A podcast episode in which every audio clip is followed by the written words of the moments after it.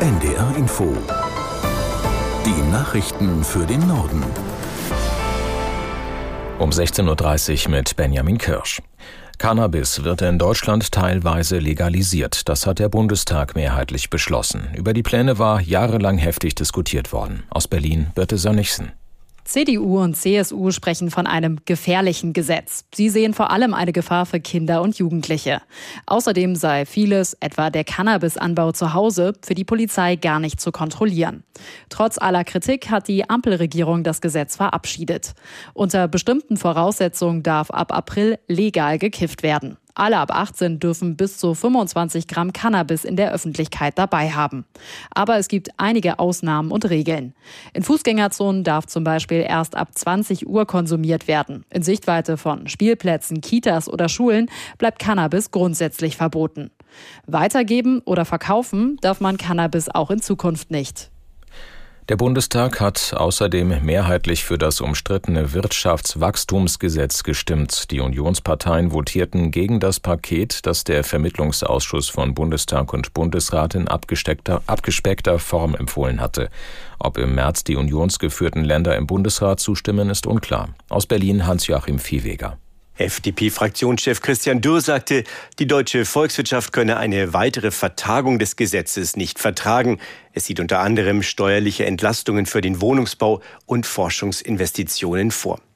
Demgegenüber forderte der parlamentarische Geschäftsführer der Unionsfraktion Thorsten Frei die Ampelparteien zu einem Einlenken bei den Kürzungen für die Landwirtschaft auf. Landwirtschaft sei auch Wirtschaft und dürfe nicht gering geschätzt werden. Die Abstimmung im Bundesrat ist für den 22. März vorgesehen. Die Pläne von Israels Ministerpräsident Netanyahu zur Zukunft des Gazastreifens stoßen auf Widerstand. Die palästinensische Autonomiebehörde wies den Vorstoß zurück. Die Pläne seien kolonialistisch und rassistisch und kämen einer israelischen Wiederbesetzung gleich. Netanyahu hatte seinem Kabinett Eckpunkte vorgestellt, wonach das israelische Militär im Gazastreifen die Kontrolle in Sicherheitsfragen behält. In dem Gebiet soll es demnach eine zivile Verwaltung geben, die aus örtlichen Beamten besteht. Diese müssten nachweisen, dass sie keine Verbindungen zu Terrororganisationen haben.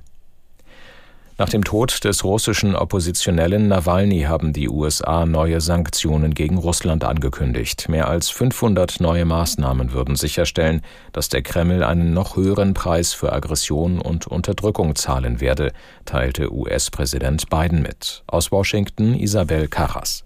Die Sanktionen richteten sich gegen Personen, die mit Nawalnys Inhaftierung zu tun hätten, sowie gegen den russischen Finanzsektor und die Rüstungsindustrie. Was das konkret bedeutet, soll erst im Laufe des Tages verkündet werden. Biden kündigte außerdem neue Exportbeschränkungen für fast 100 Unternehmen an, die laut Mitteilung Russlands Kriegsmaschinerie durch die Hintertür unterstützten. Damit seien beispielsweise Firmen in Drittländern gemeint, die Russland den Zugang zu verschiedenen Gütern erleichterten, erklärte der stellvertretende US-Finanzminister Adeyemo.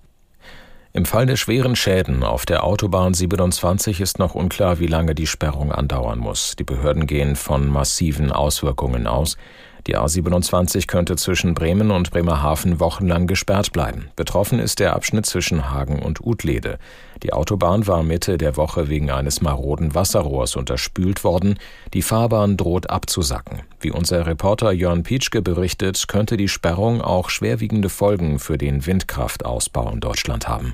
Der Vizevorsitzende der Cuxhavener Hafenwirtschaftsgemeinschaft ELES sagte dem NDR, dadurch komme der Bau von Windkraftanlagen in ganz Deutschland ins Stocken, weil 80 Prozent der Rotorblätter über den Cuxhavener Hafen importiert werden. Heute hat die Industrie- und Handelskammer Stade und gestern schon die Handelskammer Bremen die Autobahngesellschaft aufgefordert, eine schnelle Lösung zu schaffen, damit die Häfen erreichbar bleiben.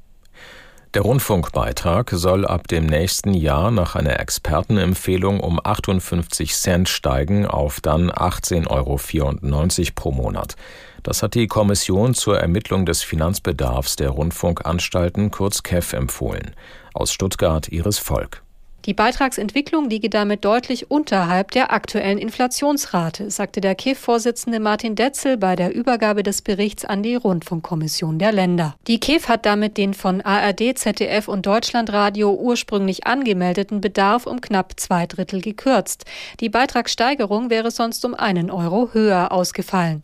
Aus Sicht des ARD-Vorsitzenden Kai Gnifke stellt der Vorschlag die Sender vor große Herausforderungen. Sie müssten künftig mit linearen und digitalen Angeboten mehr Aufgaben erfüllen als bisher. Die Bundesländer müssen nun einen neuen Beitragsstaatsvertrag schließen, um die Anpassung in Kraft zu setzen. Von der KEF-Empfehlung dürfen die Länder nur in Ausnahmefällen abweichen. Mehrere Bundesländer hatten sich allerdings bereits im Vorfeld gegen eine Beitragserhöhung ausgesprochen.